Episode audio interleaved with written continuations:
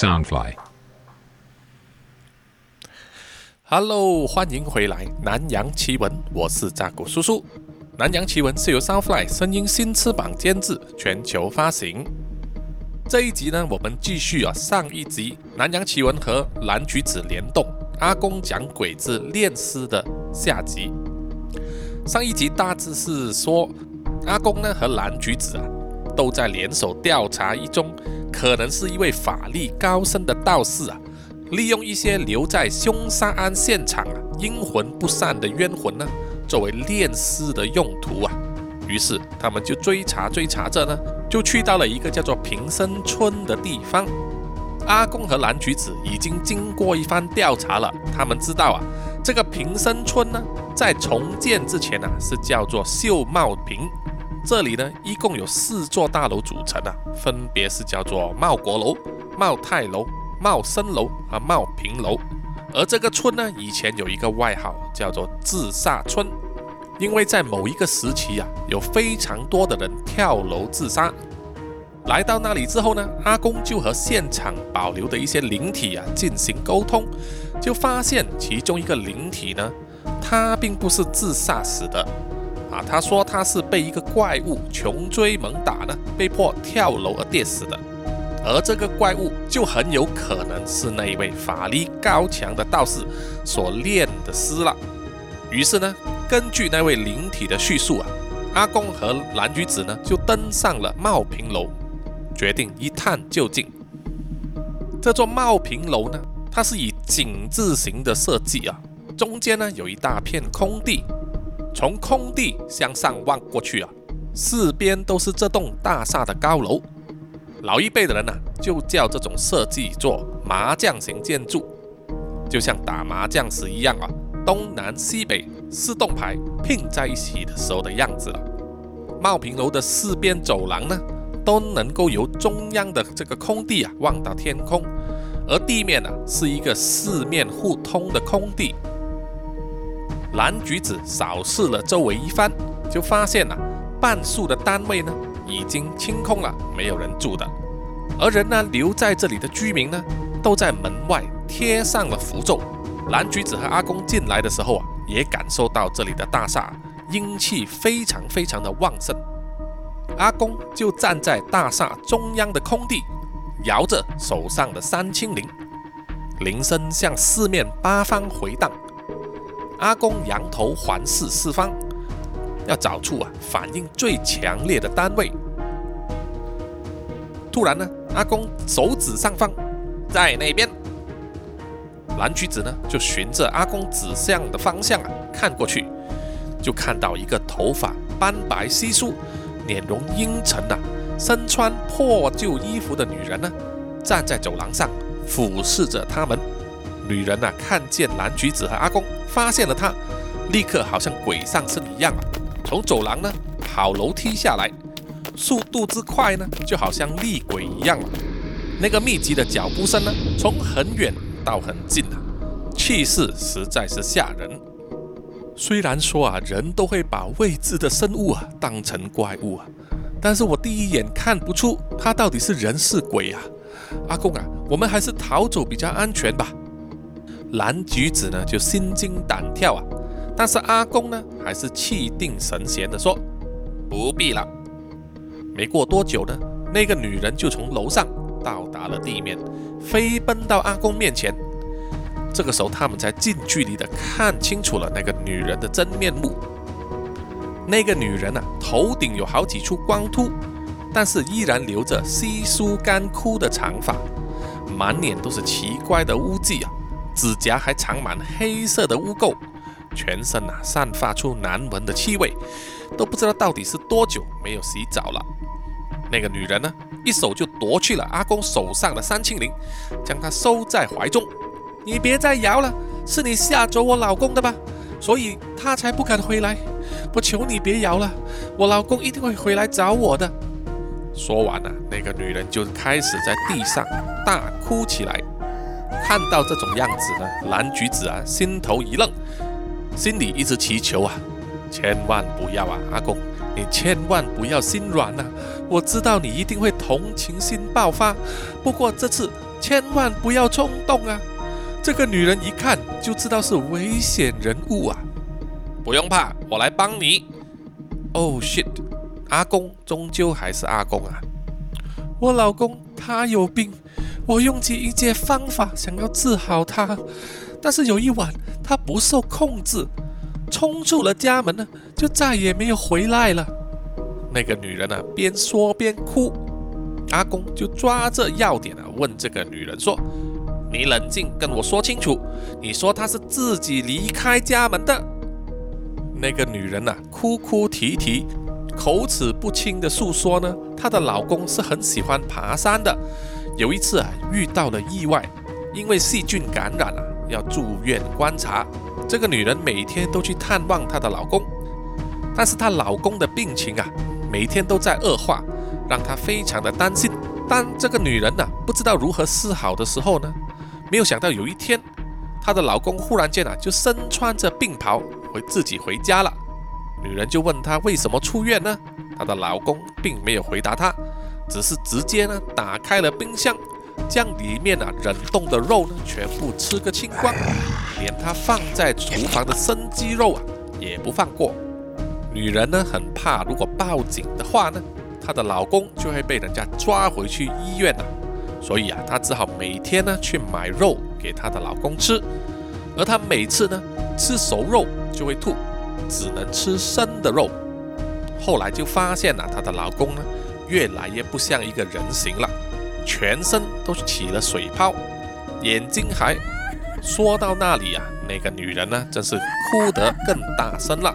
阿公啊，尽量的安慰，并且耐心的等待她冷静一点之后啊，再听她继续说。那个女人说，她的老公啊，自从病发之后呢，每天都想离开家里。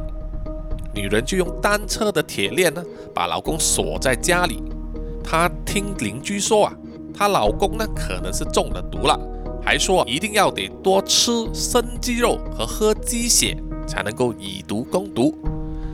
但是有一天晚上呢，她的老公硬生生的把单车的铁链给扯断了，还跑到楼下。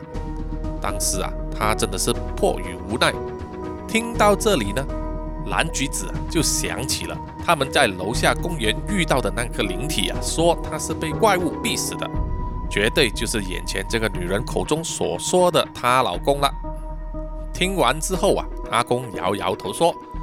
不如你就带我们上你家看看吧。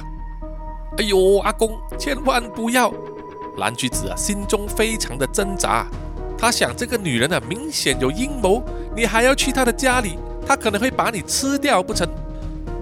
不过被迫与无奈之下呢，蓝橘子，还是跟随着阿公上了这个女人的家。一打开门呢，就发现了整个墙壁都是画满了奇怪的符咒。遍地都是发臭的鸡肉和鸡的尸体。蓝橘子啊，小声的在阿公耳边问：“阿公啊，这个女人就是炼尸的道士啦？”“嗯，依我看来，她不是。鸡血只有驱邪的作用，绝对不能够用来吸引炼尸容器回来的。再加上墙上的咒语，根本就是乱写一通。”嗯如果这个女人不是炼尸的道士，为何她的丈夫会变成炼尸的容器呢？阿公就在巡视女人的家一圈，那么小的家里面呢，除了遍地都是鸡的尸体之外，满墙的符咒，还有很多染有干固血迹的佛像。如果那个女人所说的全部都是真话的话，那么除了歇斯底里呢？啊，蓝橘子真的想不到有其他的形容词来形容了。一个人呢，到底要多爱一个人，才会做到这个地步呢？当然，即使这个女人呐，他的现在的遭遇很悲惨、很悲凉，也不会影响啊，他是一个危险的人物，还逼死了公园灵体的这个事实啊。所以蓝橘子呢，心里就一直在想啊，他和阿公已经深入虎穴了。唯一能够自保的方法，就是尽量别去惹他，别让他情绪激动。只见啊，阿公清一清喉咙，就跟女人说：“首先，你必须接受现实，你老公已经死了。你胡说！你胡说！你胡说！我老公不会有事的。女人啊，听见之后啊，浑身颤抖，咬牙切齿，根本就是进入了歇斯底里的状态了。现实就是这个样子啊，人死不能复生。根据你的描述呢，你老公回家的时候已经是一具尸体了。女人呐，开始乱扯她自己的头发。不可能的，他死了又怎么能够自己回家呢？我希望啊，你能够形容一下他。我才可以判断他现在的状况。他他回家之后啊，我跟他说话完全没有反应，只是整天站在客厅。我想拉他进房休息，可是啊，发现他四肢僵硬，全身皮肤发黑，还散发出恶臭味。我用热毛巾给他抹身，隔天呢，他的皮肤就开始腐烂了，全身都长了水泡，有些时候。他会忽然发狂，想要冲出家门，又猛抓身上的水泡。我给他起水泡的皮肤抹上药膏，就可以感觉到皮肤底下有密密麻麻的蠕动。我稍微大力压下去呀，伤口就立刻挤出乳白色的脓液啊！我越挤越多，才发现呢，皮肤底下藏着的是幼虫和虫卵。还有，我老公的其中一只眼睛，他爬山回来之后就跟我说，眼睛又痒又痛。后来去了医院，回家，眼窝就长出了手臂那么粗的巨虫。我到处去找师傅来家里看他，他们都说我老公是尸变了，只要用鸡血就能令他返魂了。所以，就连他去杀人，你都不理了。阿公啊，一针见血的这样子说：“我我真的没有办法了。我以为这样子做就能救他，我不可以失去我老公，我真的很爱他的。”女人啊，哭倒在地上。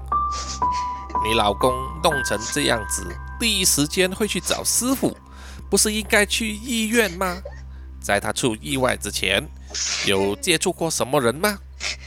我我帮他求了一道平安符，女人呢就从口袋里面掏出了一道符，是一个折成三角形的红符。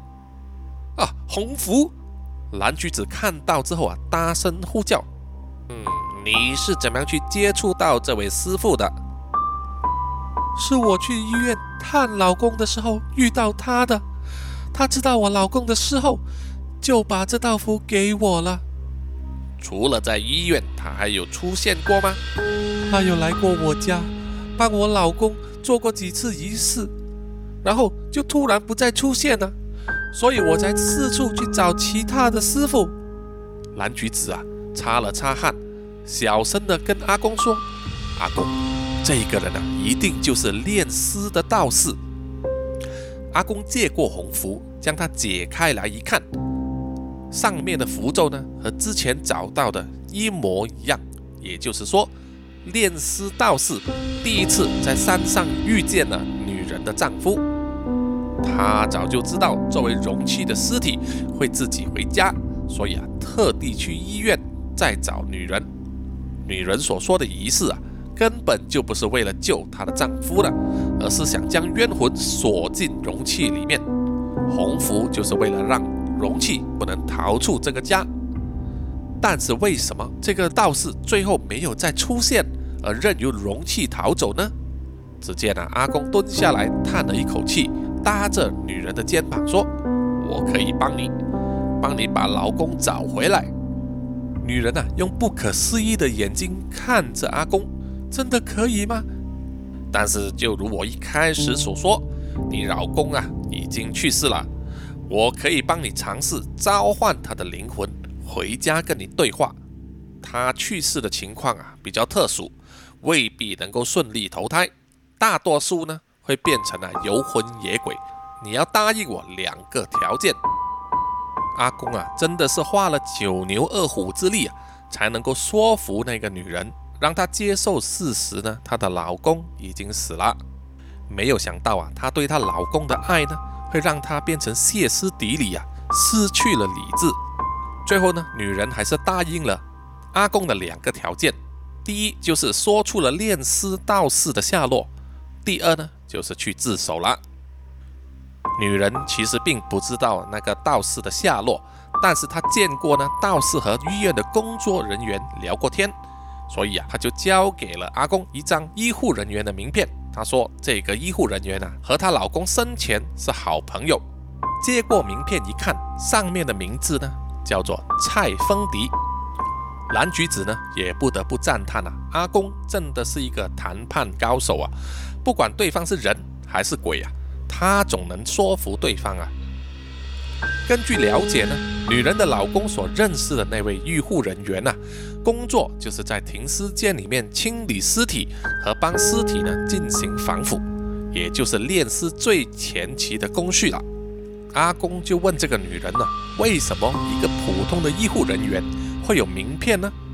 啊，女人就说，因为这个叫蔡风迪的医护人员呐，会在家属领尸的期间呢。推荐某一间殡仪馆啊，在向这个殡仪馆呢收取佣金。嗯，我估计啊，你的老公的灵体会在医院，因为他的死啊非常的特殊，他的尸体保留了生前某一部分的意识，于是尸体呢就自行回家了，但是魂魄还留在医院。等我有发现的时候，我会马上联络你。阿公呢，跟女人要了联络电话之后，就离开了茂平楼。在东升前往医院的时候啊，蓝橘子就问阿公了：“蔡风迪会是炼尸的道士吗？”嗯，人所做的每一件事啊，都对自己有益处的。尽管那是救丈夫的女人，也是一样啊。她觉得老公被救活的幸福，大于她一个人所受的痛苦。他才会甘愿牺牲自己啊！阿公之前曾经说过，现代的科技啊日益进步，炼尸的过程呢也会跟着改变的。古时代道士呢需要炼尸的话，就会去掘这个山坟，现在啊根本就没可能找到一具完整的尸体了。不过呢，炼尸道士只要用钱收买了蔡风迪。要求他帮忙将尸体清理和防腐啊，就更加方便他进行炼尸了。整个事件呢，就逐渐的明朗了。而依然有两个地方，阿公啊抓破头也想不清楚。第一就是道士炼尸的目的何在呢？第二，一个早有预谋的人，为什么会突然失踪，而不再回到各个凶案现场取魂炼尸呢？到达医院之后，阿公就去了医院底层的餐厅，用名片上的电话联系了蔡风迪。一开始接电话的时候呢，蔡风迪的语气呀，明显的有一点敌意啊。但是阿公就跟他说，他有一个儿子啊，刚刚去世了，又没有其他亲人在香港，他只有一个儿子啊，不知道怎么办。于是他有一位朋友呢，就把蔡风迪的名片啊交给他。说可以帮他处理儿子的身后事，于是就拨电话联系了蔡丰迪了。听到有生意上门了，蔡丰迪的语气呢就变得非常殷勤了，答应说一定会帮他的儿子啊打点好一切。两个人就约了在医院底层的餐厅见面。过了几分钟之后啊，一个身穿医院制服的男人呢就走进了餐厅，左右的张望，要找阿公。阿公就挥挥手向他示意了。蔡风迪一坐下，阿公呢就先发制人了。我想问你，有没有人要求跟你买尸体呀？蔡风迪听到阿公这样问啊，马上就愣了，想站起来逃开，但是阿公手上啊展示出他的名片。我什么都知道了，你逃跑也没有用。大概啊是被阿公的气势吓到了。蔡风迪呢叹了一口气，无奈地坐下来，就问阿公和蓝橘子呢是不是警察？阿公啊就跟他说不是了。蔡风迪啊有一点惊讶，如果不是警察，谁那么有空去管这种鸟事呢？阿公啊只是表明来意说，我只是想要你详细告诉我向你买尸体的过程和买家的下落。蔡风迪举起双手啊跟阿公声明说。这种勾当呢，他只做过一次啊。因为买凶杀人，我们都听得很多，但是买尸体的人呢，还真的是第一次见。他描述啊，买家是一个很老很老的男人，他塞了一大叠钞票给他，指明要买阿龙的尸体。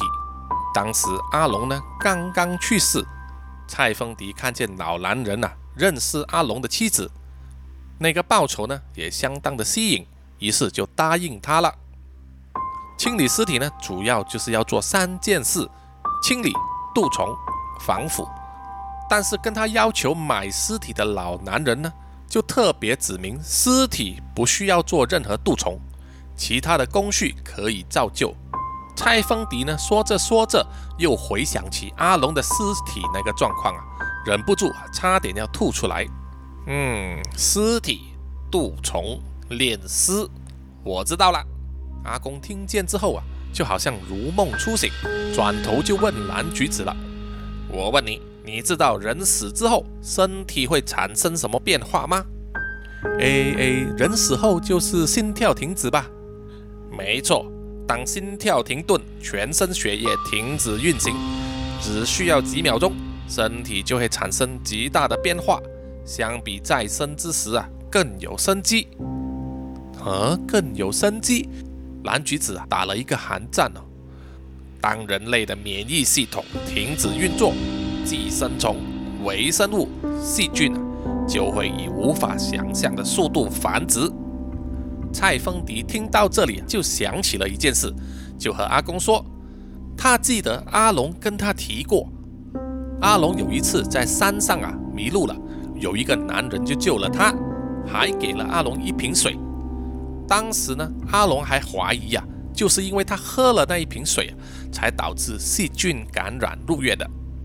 蓝橘子啊，瞪大眼睛的说：“老男人，他就是那个炼尸道士。”阿公啊，摸着胡子点点头啊，没错，我想很大机会就是他了。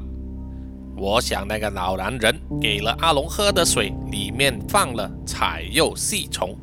彩釉细虫啊，是一种属于夺色类的寄生虫啊，它会先占据蜗牛的消化系统，再令蜗牛的眼睛变得肥大和色彩夺目，还会不断的蠕动。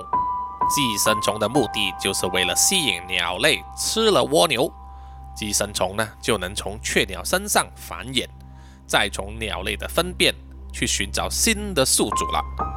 炼尸道士先培养。变种的寄生虫植入人的身体里面，寄生虫夺舍之后，到死就更容易控制一只能走动的尸体了。阿公解释到这里啊，蓝橘子呢马上用手机去搜寻彩釉细虫啊，看到搜寻的成绩出来啊，他也觉得胃部啊一阵翻滚，差点呢就要吐了，不禁要问。寄生虫真的有这么大的力量，可以控制一个人吗？寄生虫靠的不是力量，而是繁衍的本能。有寄生虫可以控制螳螂跳入水里面，也可以影响老鼠的心智，令它们不再害怕猫。可以控制人类这一点啊，也不出奇。这个时候呢，蔡芬迪啊就明白为什么那个老男人呢特别指定他。不要在阿龙的尸体上渡虫。接着呢，阿公就要求蔡丰迪告诉他那位炼尸道士的下落了。蔡丰迪呀，还答应说可以带他们去找他。蓝橘子呢，以为啊，他和阿公又要长途跋涉、跨州过省的去找那位老人了。结果没有想到，蔡丰迪带着阿公和蓝橘子坐上了电梯。直接上到了医院安宁病房的楼层，走进其中一间病房，眼前呐是一个瘦骨嶙峋、生命步入凋零的老人，连蓝橘子也不可置信地问：“你你确定这一个就是买尸体的道士？”确实是千真万确的。安宁病房呢，又被称为等死病房。当人呐步入生命最后的阶段。与其利用大量的药物去延续生命的量，倒不如说确保最后阶段啊生命的值。使用最低量的药物，提升病人的生活素质。蔡丰迪一再叮嘱说：“现在啊，医院已经过了探病时间，希望阿公他们两人呢，不要影响到其他的病人啊。”说完呢，蔡丰迪就离开了病房。之前阿公啊，不断跟那个女人说：“人死不能复生，没有人能够逃脱生老病死啊，就连道士也是一样。每个人做事都有他的动机。”女人杀人是为了丈夫，蔡丰迪卖尸体是为了赚钱，而道士炼尸是为了延续自己的生命。老人啊，发现有人闯进了病房，就睁开眼睛看着阿公。阿公取出啊那张红符，就说：“你就是用红符的道士。”老人啊有气无力地回答说：“哼，道术。”教义咒法，通通都是骗人的。你追求的东西，只代表你看不清楚道的真意。老人沉默了一阵子啊，才继续说话，好像每一个动作啊，连说一句话都会消耗他大量的生命力。宇宙无始无终，人生只占短短几十年生命，追求的任何东西。所做的任何事又有何意义的？只要你目光够远，人生也是无始无终的。怎么说呢？因为你只在乎自己存在的段落。道的哲学有句话：其大无外，其小无内。更大的宇宙都有它的外围，更微小的粒子都有它的内核。你认为生命毫无意义，人类文明只属于宇宙一瞬间的一颗尘土。但如果这个尘不曾存在的话，整个宇宙也不存在了。每一个人的存在，也就暗示着见证其他人的存在。你的父母、祖先、人类祖先、微生物、微生物，宇宙间啊，大大小小都没有办法独立存在。这就是我们的生存意义了。老人听了之后啊，再度陷入沉默，浑浊的眼睛啊，似乎得到了觉悟。老人似乎知道呢，阿公前来找他，目的是为了走私了的尸体容器。于是他回答说：“有劳你了，炼尸回阴处，锁罗盘村。”老人的心情已经平复下来，没有再怨天尤人了。阿公呢，就趁着这个机会啊，继续的问所有的细节。原来呀，这个老道士呢，几年前发现自己身体啊，渐渐的变差，身体的毛病啊，都一一出现了。老人无亲无故，远离人群啊，只是靠拾荒种植。去餐厅吃二手饭为生，在一般人眼中，他是一个年纪大、毫无用处、浪费社会资源的废人呐。在这之前呢，有很多个阿公的故事当中呢，阿公也提过很多次，道士是被时代洪流抛弃、真实存在的职业。这一位老道士呢，沉迷于自己曾经的风光年华。好听一点叫做坚持，说的难听呢叫做执迷不悟。日本对于一生只做一件事的人呐，称呼为匠人。就连寺庙啊，每天献花给神明的工作，也拥有相关的匠人啊。但是偏偏呢，道士就会被社会抛弃了。老道士呢，希望用自己毕生所学，除了替自己续命，也想告诉世人啊。道士并不是装神弄鬼的东西啊，道士的技术是确实存在的。所以呢，老人呢制造出了一个怪物。阿公在离开医院之前和老道士说：“只要你愿意相信，道依然存在。”道士呢需要知道天文地理，懂医学命理，看长相风水，驱邪祈福。人呐要生活一样需要这些技术啊，只是啊被医生、地理学家、心理学家、其他宗教等等代替了。现在和以前呢，唯一的分别就是人啊渐渐的不信鬼神，而是恐惧鬼神，做贼心虚，做坏事多便会怕鬼，所以啊就以交易的心态向神许愿呐。所以我们常常会看到有人呢。向神许愿说想要挣多一点钱，只要他挣到钱了，就会给神多添一点香油钱，啊，就是这一种交易的心态。蓝橘子和阿公呢，就根据老道士的说法，去到了名为锁罗盘村的地方，那里就是老道士所说的回阴之地，也就是炼尸最后的一个步骤。要将已经锁入冤魂的尸体呢，带到一个阴气极重的地方，将尸体放进去棺木，再用鸡血涂满这个棺木，防止外界有灵体骚扰。最后呢，将棺木悬吊起来，不让尸体接收地气，形成一个回归女性子宫的状态，俗称回阴。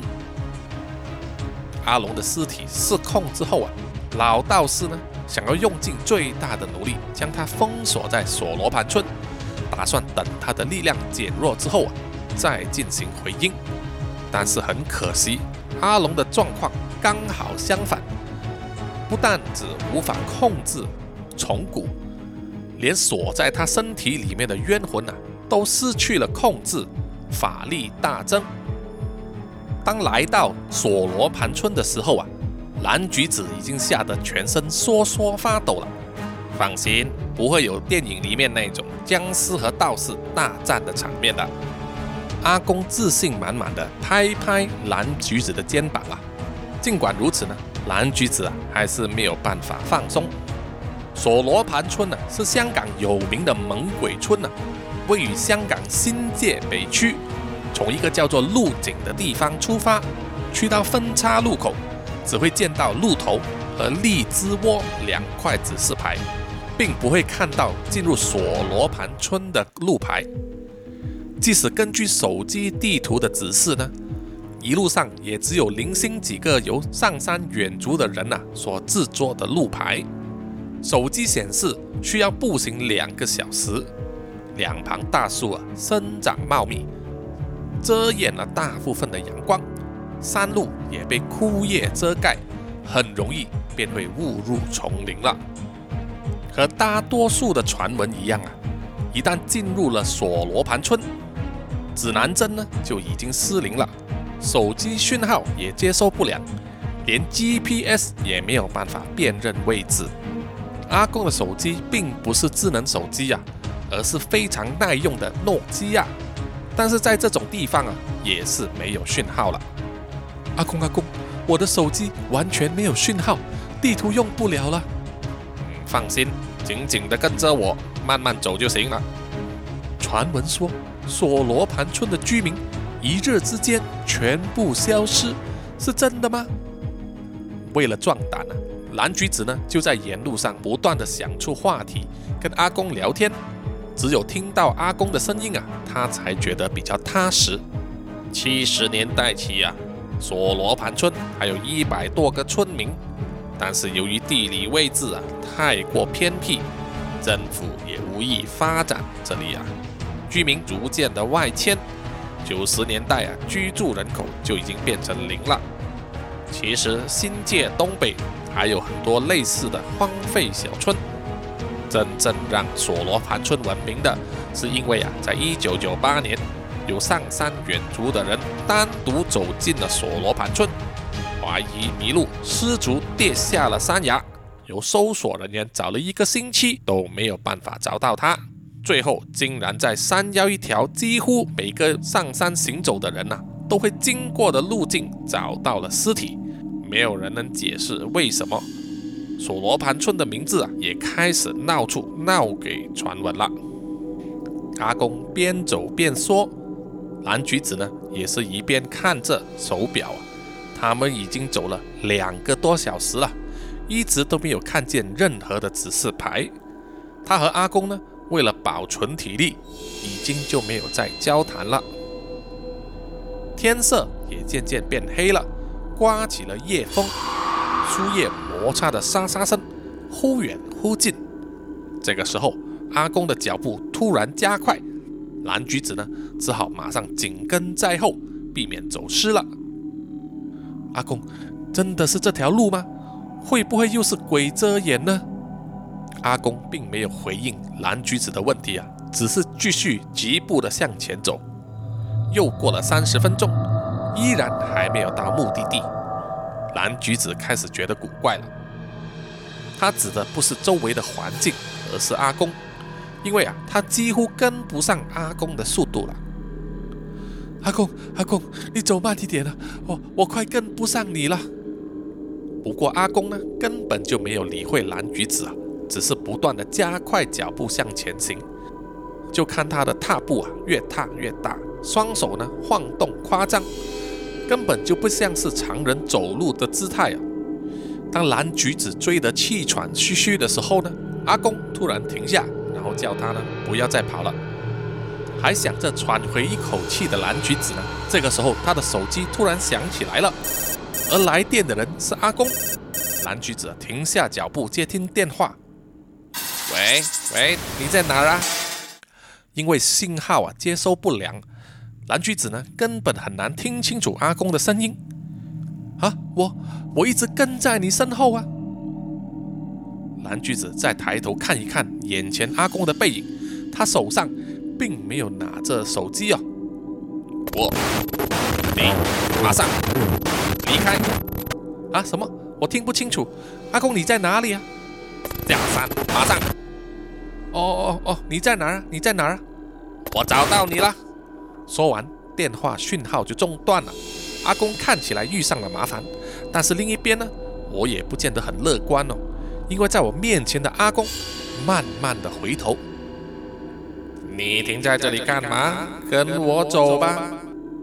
眼前这个阿公啊，语调柔和，阴阳怪气，一听就知道这个不是阿公了。你你是谁呀？来吧。我带你去一个好玩的地方。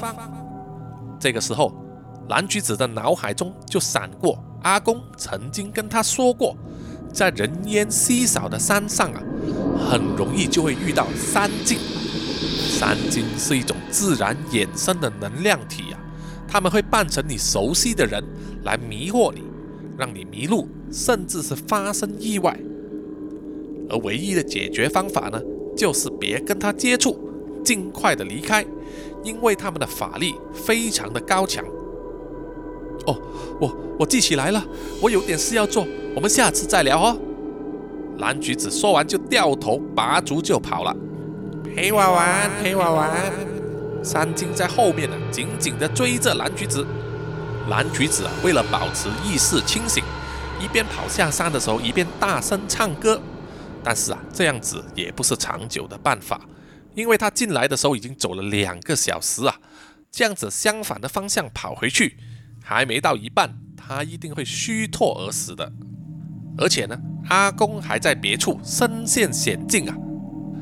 蓝橘子把心一横，停下脚步，转身来，决定就和三金做一个交易了。OK，这样吧，你只要帮我一个忙，我就陪你玩，好吗？手机地图显示这条路左转，啊，一直向前走就到了。好，阿公啊，我帮你拿布袋吧。好。夜幕逐渐低垂，四周环境啊，从橘黄变成了深蓝色，阴气也慢慢的从地面升起了。在树木茂密的荒山，隐藏着非常多的天然能量。阿公还记得。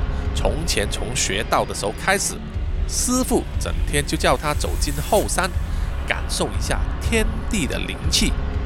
相对的，这种灵气啊，也非常适合灵体修行，吸收能量。阿公最担心的情况就是，虫谷呢始终是一种生物，当尸体无法再供给营养的时候，又找不到另外一个宿主呢，就会自然的死去。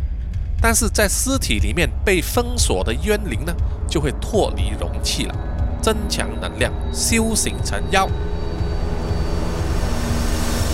曾经在香港就出现过传说，来自台湾的狐仙，并且在深山上修行千年成仙。正当阿公沉醉于回忆当中呢，突然就察觉身后有动静，不断传出物件掉落的声音。阿公回头一看，发现身后一直跟随着的蓝橘子呢，竟然将他布袋里面的法器一件一件的拿出来，随意丢在地上。放眼望去，沿途路径洒满了法器和符纸，蓝橘子手上只剩下一个空空如也的布袋。阿公不慌不忙地拨了电话：“哎，你在哪儿啊？”我不是一直跟着你吗？蓝橘子说：“危险，你给我马上下山。”虽然呢，眼前的状况呢并不乐观，但是阿公暗暗地松了一口气，起码眼前的蓝橘子不是被鬼附身。如果被三精鬼魅附身，就变得非常难搞了，因为吸收了大自然灵气修行的三精，大部分的法器都对他们是无效的。只见啊，这个蓝橘子呢，双眼发出红光，笑容诡异，面目狰狞，比起人类更像是一张野兽的脸啊！照这样看来，他就是阿公一直要找的炼尸冤灵了。如阿公所料，冤灵已经脱壳而出，能够化成人形的灵体，代表他的力量非常的强大，而且阿公呢，很少见到。这么实体的灵体，老道士想借炼尸续命，结果容器失控，变成了炼灵。你上山找我何事？怨灵丢下了布袋。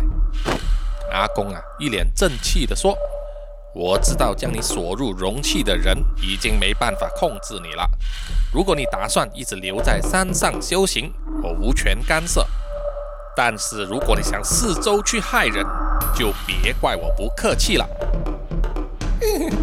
就凭你，冤灵啊，身影隐没进去丛林的雾中。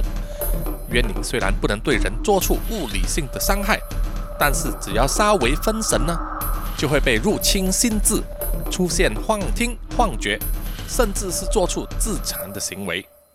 在浓雾中。一堆漆黑的东西随风飘散，吸引了阿公的视线。是黑色的符。阿公一边念诵经文，一句心神，快速的跑向黑符掉落的地方。阿公手上没有神器啊，绝对没有办法对付眼前的冤灵的。突然脚步一沉，阿公回头啊，地上凭空冒出有鬼手拉扯住他的脚。阿公大声念咒，定睛一看，原来啊，只是不慎踩入了泥泞。阿公用力将脚拔出，刚才走动太急了，脚踝扭伤了，只能一拐一拐的走向了那张黑符。阿公一手将地上的黑符捡起，不管是怨灵啊，力量有多强大，只要使用黑符就能将它驱赶。一般画符用的红色朱砂已经被怨灵丢弃了。阿公马上咬破手指头，用血代笔写上了咒文，写了一道定金恶鬼符，能够将灵体的能量钉死在地上，再用符咒烧去，这样子就能强行将能量撕破了。突然间，阿公感觉到背脊一凉，原来冤灵从后扑上，想要附入阿公的身体里面。阿公飞快地将符贴上。将冤灵牢牢地钉在地上，一副瘦脸的冤灵啊，表情痛苦极力的挣扎，黑符猛烈的抖动，但是他的咒力非常的强大，冤灵呢始终都没有办法摆脱。幸好啊，阿公已被不时之需将打火机带在了身上。对不起啊，我是道士，绝对不能让你乱来的。阿公呢就将黑符点起。这时，阿公眉头一皱啊，发现他自己的五根手指突然间变成了树根，无法张开，即使奋力撑开，也无法移动分毫。打火机的火苗掉到了阿公的手上，烧着了紧握着一叠黑符纸的手啊！强烈的烫伤感觉啊就袭来，一直烧，一直烧，但是阿公呢依然没有放开手，一直被火烧啊！阿公痛得泪水狂飙，终于等到蔓延到整只手的火都烧光了，黑烟徐徐冒起，抬头一看，怨灵就站在他的面前。手上的黑符已经烧光了，原来呀，刚才盯住的冤灵只是一个幻觉。放心，我会带你回家，好好照顾你家人的。冤灵啊，步步逼近，想要附体进行夺色，夺取阿公的身体。其实我刚才不止捡起了符纸，还有这个。阿公就从怀中呢取出一个金铜色的正方体，那是一个天师印。天师印是一个铜制的印章。张道陵天师乃道教真一门派创教人，降魔护道天尊。天师印加上朱砂，有降魔之用。有时道士啊想驱去家中的恶灵啊，就会将天师印印在四边的墙上，以驱散灵体。阿公高举天丝印，用力地砸落严重烧伤的手掌上，哗哧的一声呢，天丝印啊瞬间沾满了血迹。阿公再用天丝印打在冤灵的身上，可惜啊，冤灵呢转眼间就消失在眼前了。阿公左右的张望，手紧紧握住天丝印，他的脚踝受伤，行动不便啊，就好像受伤等待猛兽触觉的猎物一样。就在这个时候呢，眼前出现了一道熟悉的身影。阿公，我来了，来的就是蓝橘子了。攀山涉水啊，几经辛苦呢，蓝橘子才能返回山上啊。本来他怕找不到阿公，但是阿公呢，可能想留下线索啊给他，所以他沿途呢就发现地上有很多法器被丢弃在山中的小径。蓝橘子呢，就跟着这个法器的路线呢，在差不多到达索罗屯村的地方呢，就找到了阿公。只见阿公啊，不断的喘着气，整只手血流如注，脚踝受伤，单脚站立。蓝橘子见状啊，马上跑过去扶着了阿公。哇，阿公，你没事吧？你的手伤得很严重啊！我叫你下山，你干嘛还跑回来？我是来帮你的。你赶快跑！冤灵的法力很强，我现在的状态呀，未必能够保护你。蓝橘子啊，虽然不懂抓鬼，但是作为头号的助手呢，陪在阿公身边这么多年了，非常了解他的脾性，也知道如何说服他。阿公，你跳两下来看看。蓝橘子放开阿公呢，让阿公差点失去平衡跌倒了。哎，你看，就是嘛，你连跳都跳不起来，这次让我来帮你吧。就算我回去又怎么样？难道说因为山上有怨灵太危险，所以丢下我的阿公一个人对付他吗？哎，好吧。对了，你有看见我的法器吗？有有有，撒到整条山路都是啊。你有没有把它捡回来给我啊？哎，没有。不过放心，我早有准备。就在这个时候，阿公脸色骤变，全身颤抖。蓝橘子啊，从没有见过他这么的惊慌啊！只见阿公念念有词地说：“老老婆，阿旺，你们呢？”阿旺就是阿公在乡下的时候所收的徒弟啊，但是因为和一群盗墓人呢结盟，背叛了阿公，将阿公驱逐出村，还令到他乡下的老婆被奸人所害，不幸的去世了。关于这一段故事呢，听众啊可以去看蓝橘子另外写的《阿公讲鬼前传》以及《杀人续命》。蓝橘子循着阿公的视线啊方向一看，只见五官像是野兽的身影站在山崖边，相信啊这个就是阿公所说的冤灵了。哎呀，阿公你清醒一下，她不是你的老婆和阿旺啊！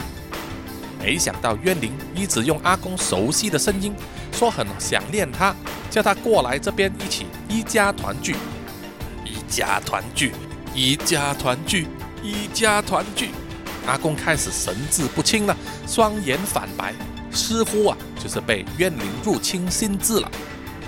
蓝橘子着急的很呐，一直想要告诉阿公说：“醒醒吧，他不是你的家人呐！这个明明是我老婆，我还有一个徒弟，很多村民都喜欢我，他们有什么事都会找我。”没有想到啊，经过了这么多年，阿公还是对那件事耿耿于怀呀。蓝橘子急得不得了啊，就在阿公的耳边大喊。阿公，你要记清楚啊！你的亲人、你的老婆、你最疼的孙女，他们全家都在家里等你啊！如果你再不清醒过来，以后就再也见不到他们的啦。呃呃哦，对，我家里还有三个家人等着我回去。阿公啊，使劲的摇头，用力的眨眼，似乎啊已经清醒过来了。突然间，一阵冷厉的阴风迎面袭来。怨灵啊，表情狰狞，以极快的速度飞向了蓝橘子和阿公。退后！阿公用手挡在蓝橘子面前，大声的对怨灵调侃：“嘿，放马过来！你这个丑家伙，这次我要向你讨债！”怨灵已经来到蓝橘子和阿公的面前，阿公伸出天师印抵挡，怨灵啊，迎面掠过，一阵怪风将天师印吹开。阿公不禁就问蓝橘子：“你讨什么债啊？”蓝橘子胸有成竹的单手指向天说：“四百八十六元计程车费，我早就说过，这次我是早有准备的了。”园林从后面追击而来啊，来势汹汹。蓝橘子就大喊：“出来吧，秘密武器！”听见了蓝橘子的呼唤，草丛间就冒出了一道女性的身影，轻声叫喊：“阿龙。”怨灵听见这个声音，立刻停止了动作。阿公指着那个女性的身影问：“她，她是？”“没错，阿公，你曾经说过，容器里面还残留着阿龙的一小部分魂魄和怨灵融为一体，所以啊，他才会逃出医院，回到秀茂平的家。还有阿龙的老婆曾经说过，阿龙虽然死了，但是肯定还认得他，所以我特地叫他来帮手了。”阿龙，你听到我说话吗？怨灵的法力强大，连普通人都看见他的存在。阿龙的老婆走上前又说：“还记得你在医院的时候答应过我的事情吗？你说过，如果有下一世、下下一世、下下下一世，都一定要跟我一起的。”怨灵完全愣住了，疑视着阿龙的老婆。这个时候呢，阿公趁机会。捡起了天丝印，一下就打在怨灵的身上。天丝印一瞬间将怨灵压在地上，冤灵发出了野兽般的吼叫：“是你们制造我出来的，凭什么要消灭我？”“是是是是，是我们的错，但是麻烦不可以再继续错下去了。”就这样子，几秒之后呢，地上只留下一滩烧焦的黑印。阿龙的老婆跪在地上，泣不成声了。蓝橘子环视四周，浓雾逐渐的散去，前方不远处就是索罗盘村的入口了。阿公，那只冤灵呢？哎呀，用血打出来的天丝印，不管灵体的法力有多强大，只要被打中，就会魂飞魄散。哦，蓝橘子松了一口气。我就放心了，阿公，不如我扶你过去那边坐坐吧，哦，再想办法下山回家吧。天色已经完全入黑了，这样的情况下根本就不可能下山。蓝橘子和阿公只好进入了索罗盘村，找一个地方啊稍作休息。没想到，当他们呢进入其中一间荒废的屋内，就找到了阿龙的骸骨。在墙壁上还用血写着“陈立凡”三个字。陈立凡就是阿龙老婆的名字。在外人的眼中，看起来可能感觉很恐怖心寒，但是对阿龙的老婆来说，这个就是最浪漫的道别了。因为在他生命的最后一刻，他还是记得你的。阿公看一看阿龙的老婆。点一点头，跟他道谢，说：“哎呀这次真是谢谢你的帮忙啊！我会兑现诺言的，帮你找阿龙的魂魄上来跟你道别，顺便啊再帮他超度，让他可以早日投胎。但是这位小师傅已经帮我找到我老公了，所以啊，我才会答应他上山找寻他的骸骨。嗯，你？阿公指着蓝橘子说：“，啊是，其实啊，我是骗他而已，我哪里懂得招灵啊？”蓝橘子啊，凑近阿公的耳边轻声地说。但是阿公听了，还是用狐疑的眼神啊望着蓝橘子。蓝橘子笑笑地说：“阿公啊，我们还是一天亮就下山回家吧。”嗯，好吧。但是你，你真的没有事情吗？没事，没事，没事。哦。时间回转到几个小时之前呢？当蓝橘子知道阿公一定会遇上危险的时候，而他又被三金缠上了。既然眼前有这么多问题，倒不如将所有的问题集中在一起解决吧。于是，蓝橘子呢就大胆地向三金提出了一个要求。于是蓝橘子就决定和三金做了一个交易：你帮我一个忙，我陪你玩好吗？你是想我帮你消灭冤灵吗？三金啊，比蓝橘子想象的更加聪明啊。不过，与其说他是聪明，不如说他更懂得看穿人的心思啊，更为贴切了。没有错，蓝橘子说啊。好，三金也爽快的答应了。你你真的愿意帮我？嗯，因为啊，冤灵把整个山都霸占了，还把我们赶走，害我不能四处去玩。三金呢，看起来对冤灵啊还是颇有怨言的。交易完成了，蓝橘子呢，立刻去坐计程车去了秀茂坪，把阿龙的老婆找来。然后也叫三金帮忙他去找阿龙的魂魄，让阿龙的老婆愿意跟他上山帮忙找阿公。正当蓝橘子扶阿公去一旁休息的时候啊，脑中突然响起了陌生的声音：“你答应过我的，陪我玩的。”好了，这一集的南洋奇闻和蓝橘子联动，阿公讲鬼之炼尸呢？就到此结束了，谢谢各位听众的收听。想要知道接下来的剧情呢，欢迎大家去看蓝橘子的 Facebook 专业，或者呢直接去购买阿公讲鬼的实体小说，链接呢都有贴在这个 Podcast 简介上面哦。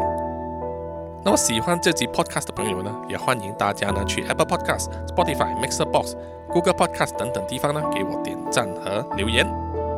也欢迎各位呢追踪扎古叔叔的 IG、Facebook 专业、MV 专业、YouTube 等等的频道。当然，最好的、啊最实际的行动支持呢，就是透过这个 Sound 的赞助呢，啊，赞助扎古叔叔一杯咖啡。如果呢不懂得怎么样使用赞助的这个画面啊，可以到南洋奇闻的官网呢去观看啊，那边呢有上载了一段教学影片，教大家怎么样赞助哦。谢谢各位听众的收听，那么我们下一集再见，拜拜。